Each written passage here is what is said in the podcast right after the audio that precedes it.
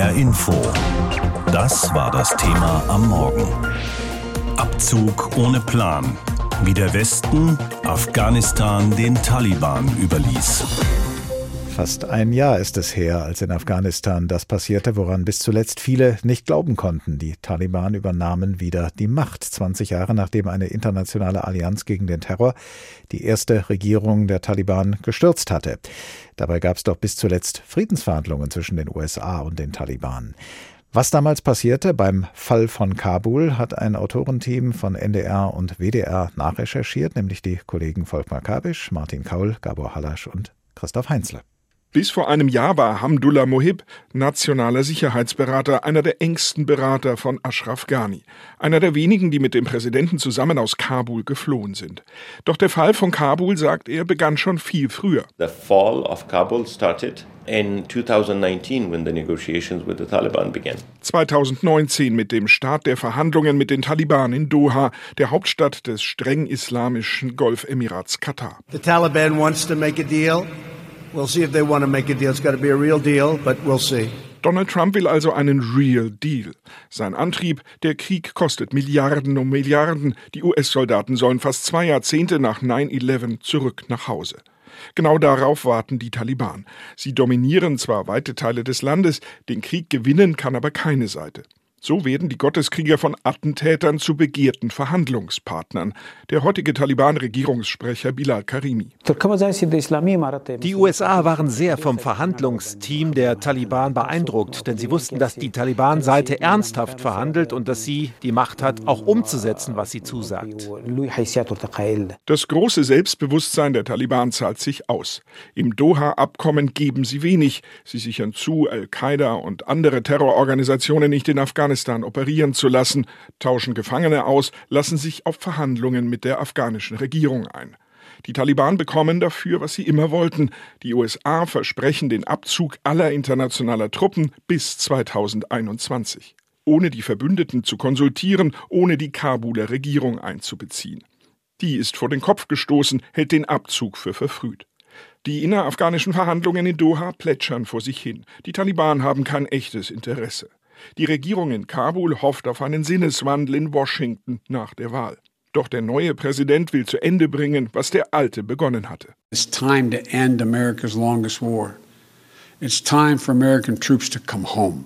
Joe Biden will Amerikas längsten Krieg beenden und die Truppen nach Hause holen. Bis zum 11. September 2021, genau 20 Jahre nach den Anschlägen von New York und Washington. Die Taliban äh, haben ein Datum, wissen genau, wann wir abziehen. Und bis dahin halten sie die Füße still und, ähm, und dann übernehmen sie das Land. Und das ist letztendlich ja auch so gekommen. Die Taliban haben es einfach ausgesessen, meint der deutsche Botschafter Markus Potzel, der die Verhandlungen in Doha begleitete, zwischen beiden Seiten hin und her pendelte. Nach Bidens Abzugsankündigung übernehmen die Taliban einen Distrikt nach dem anderen, ohne großen Widerstand der demoralisierten afghanischen Sicherheitskräfte. Anfang August fallen dann die Provinzhauptstädte in schneller Folge. Dass es so schnell geht und am 15. August alles zusammenbricht, überrascht und schockiert viele aus dem Westen. Hamdullah Mohib, einer der letzten Getreuen von Ex-Präsident Ghani, spricht von einer gewaltsamen Machtergreifung Kabuls durch die Taliban. Botschafter Khalilzad tat alles, um ihnen bei der Erreichung dieses Ziels zu helfen. Er hat die Taliban an die Hand genommen und nach Kabul geführt got them to Kabul. Salmai Khalilzad, Afghanistan-Unterhändler mehrerer US-Präsidenten und Vater des Doha-Deals, zeigt mit dem Finger auf die Afghanen. Also Leider gibt es eine Schwäche in der afghanischen Diskussion, nämlich selbst Verantwortung zu übernehmen für das eigene Handeln. Das ist nicht passiert. Stattdessen gibt man immer den USA oder dem Westen die Schuld. Das Blame Game läuft. Doch dabei geht es vor allem um den Platz der eigenen Seite in den Geschichtsbüchern. Der Krieg in Afghanistan kennt erstmal nur einen Sieger, die Taliban, und viele Verlierer. Es war eine chaotische Lage vor einem Jahr in Afghanistan. Die US-Truppen beschleunigten ihren Abzug und das hatte auch Folgen für die Deutschen in Afghanistan, für die Beschäftigten in der deutschen Botschaft, für die Bundeswehrangehörigen, die noch im Land stationiert waren, für deutsche Organisationen Und nicht zuletzt auch für die afghanischen Ortskräfte, die für deutsche Institutionen gearbeitet hatten. Gerade sie fürchteten damals um ihr Leben, als die heranrückenden Taliban am 15. August 2021 den Präsidentenpalast in der Hauptstadt Kabul übernahmen. Denn die allermeisten der afghanischen Ortskräfte waren damals immer noch im Land. Vor der Sendung habe ich mit Kai Sneksai gesprochen. Er hat bis 2014 als Übersetzer für die Bundeswehr in Afghanistan gearbeitet. Er engagiert sich inzwischen beim Patenschaftsnetzwerk afghanische Ortskräfte. Und ich habe ihn gefragt, wie viele afghanische Ortskräfte konnten denn bisher gerettet werden und wie viele warten immer noch auf ihre Ausreise? Ja, nach Angaben des Bundesamts für Migration und Flüchtlinge sind über 17.000 Menschen nach Deutschland eingereist. Und darunter sind natürlich auch Bundeswehr und Bundespolizei Ortskräfte. Und über das Partnerschaftsnetzwerk afghanischen Ortskräfte haben wir bisher 334 Menschen in die, in die Sicherheit nach Deutschland gebracht.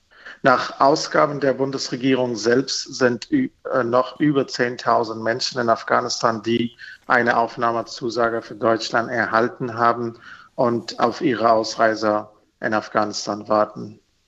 Haben Sie Kontakt zu Ortskräften, die noch in Afghanistan auf ihre Ausreise warten? Wissen Sie, wie es denen geht, ob sie sich in Gefahr befinden? Ja, äh, ich bin ständig in Kontakt mit den zurückgebliebenen Ortskräften, die noch äh, auf ihre Ausreise in Afghanistan warten und natürlich auch mit den Ortskräften, die leider nicht in das Ortskraftverfahren gehören, weil ihr Arbeitsverhältnis vor 2013 mit der Bundeswehr beendet wurde und aus diesem Grund leider keine Aufnahmezusage bekommen. Die Ortskräfte sind leider im Verstecken und niemand äh, von ihnen kann seine wahre Identität preisgeben. Und wenn sie das Haus verlassen müssen, geben sie sich als ganz normal Afghanen und hoffen, dass sie in der Menge nicht auffallen. Und all das kostet die Betroffenen enorme Kraft. Suchen denn die Taliban gezielt nach afghanischen Ortskräften der Bundeswehr? Haben Sie zum Beispiel Listen mit deren Namen? Ja, das machen sie. Und in den Augen der Extremisten der Taliban sind die Ortskräfte Verräter, Kollaborator und Ungläubiger. Und aus diesem Grund haben sie den Tod verdient. Welche Chancen haben denn die afghanischen Ortskräfte der Bundeswehr, der Botschaft und anderer deutscher Organisationen noch aus Afghanistan herausgeholt und in Sicherheit gebracht zu werden? Äh, zurzeit ist es leider schwierig und wir arbeiten daran, die Ortskräfte, die eine Aufnahmezusage für Deutschland haben, zu evakuieren. Und viele Ortskräfte sind leider äh, aufgrund fehlender Reisepässe in Afghanistan zurückgeblieben und können zurzeit leider nicht evakuiert werden. Und da sind natürlich auch viele Ortskräfte, die ausreisebereit sind. Und wir können natürlich auch leider die Menschen nicht weiter bewegen aufgrund finanzieller Mittel. Und ich hoffe, dass die Ortskräfte bald wie möglich gerettet werden können. Als Patenschaftsnetzwerk afghanischer Ortskräfte versuchen Sie und äh, die anderen in diesem Netzwerk ja alles, um möglichst viele Menschen noch zu retten aus Afghanistan. Erhalten Sie dabei auch Unterstützung von der Bundesregierung? Wir haben in den letzten Monaten mit allem, was wir hatten, versucht, Menschen zu unterstützen und zu retten. Wir setzen uns seit Monaten für die Ausreise von der Ortskräfte aus Afghanistan ein. Die Ortskräfte, die wir bis jetzt gerettet haben, haben wir denn mit den privaten Spenden gerettet und zurzeit Spendenaufkommen stark leider auch zurückgegangen und eine staatliche Unterstützung haben wir bisher leider nicht bekommen. Was geht Ihnen selbst durch den Kopf, wenn Sie mit Ortskräften sprechen, wenn Sie diese ganze Lage dort in Afghanistan beobachten? Sie sind ja selbst auch mal Ortskraft gewesen. Ja, das stimmt. Ich bin selbst eine ehemalige Bundeswehrortskraft, die sechs Jahre lang für die Bundeswehr in Afghanistan tätig war. Es ist natürlich eine sehr große Belastung, wenn ich höre, wie die Ortskräfte von ihrer Lebenssituation berichten. Von daher kann ich jede Ortskraft fühlen, wie die Ortskräfte in Afghanistan geht. Und besonders die Ortskräfte, die leider vor 2013 für die Bundeswehr tätig waren und leider keine Chance haben, in die Sicherheit nach Deutschland zu kommen. Wenn ich das alles höre, das ist natürlich eine sehr große Belastung für uns.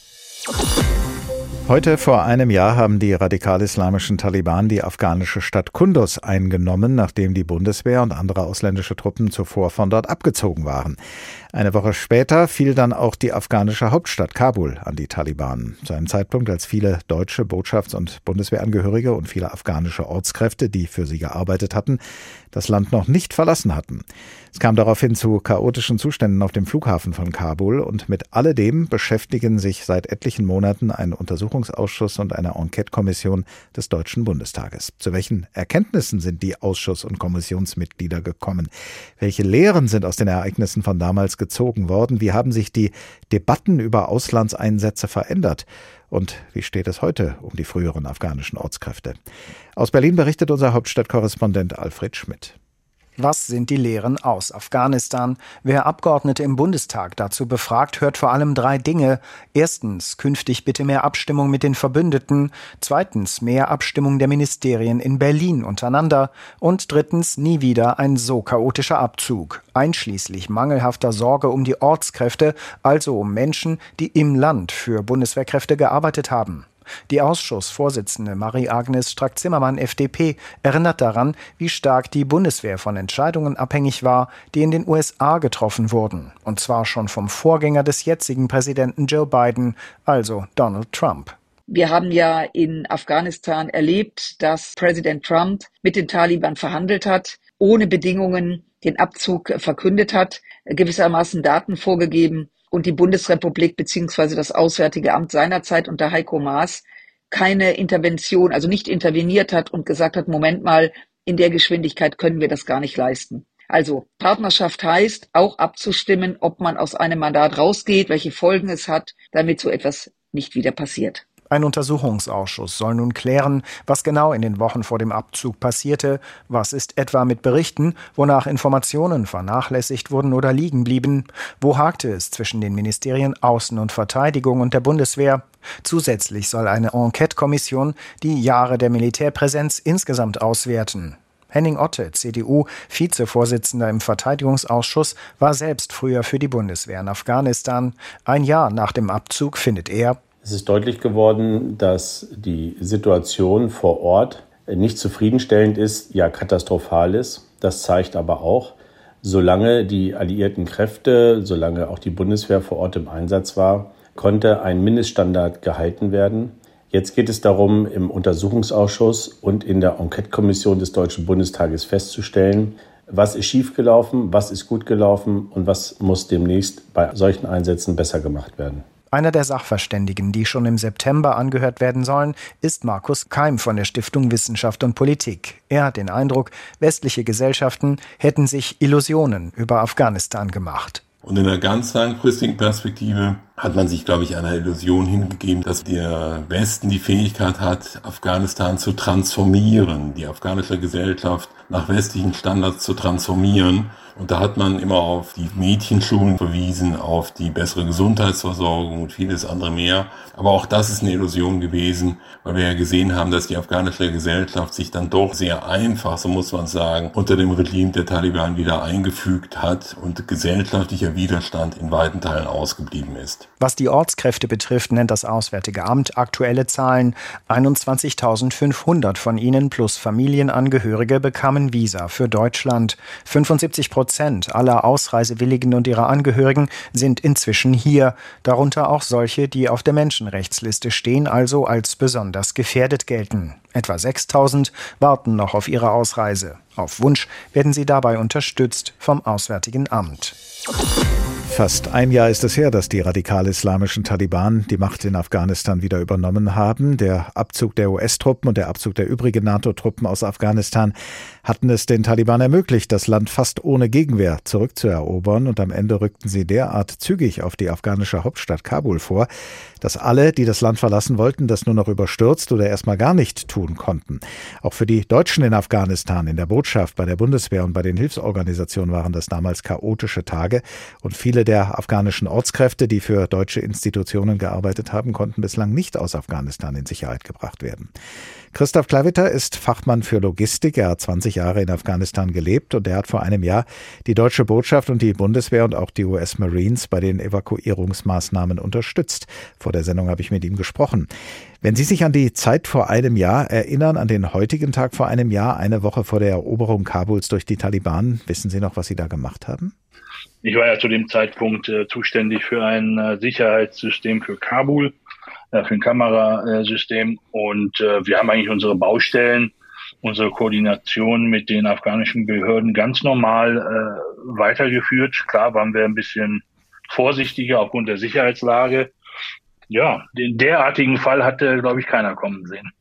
Sie hatten damals auch Kontakt zur Bundeswehr und zur deutschen Botschaft in Kabul. Von dort kamen äh, in diesen Tagen immer dramatischere Appelle Richtung Bundesregierung, die aber anscheinend nicht ausreichend gehört worden sind. Wie war die Stimmung in den Tagen, bevor die Taliban dann Kabul erobert haben? Gab es Sorgen, Ängste oder hat eigentlich so niemand recht dran geglaubt, dass die Taliban so schnell vorrücken und am Ende das Land samt der Hauptstadt übernehmen würden? Die Art und Weise, wie es dann passiert ist, war das ja echt 48 Stunden, 72 Stunden vorher klar. Die Wochen davor, äh, soweit ich das mitbekommen habe, hat schon die Botschaft entsprechende Meldungen nach Berlin abgesetzt, dass ja die Lage halt ernst wird ähm, und die Einschätzung der Lage und der operativen Schlussfolgerung von der von dem Botschaftspersonal war schon dahingehend, dass jetzt mal langsam auch Entscheidungen getroffen werden müssen äh, in Anbetracht der vielen deutschen Zivilisten, die noch da sind, auch die Ortskräfte. Am 15. Äh, August, das jährt sich in einer Woche, als der afghanische Präsident die Flucht ergriff und die Taliban in seinen Palast eingezogen sind.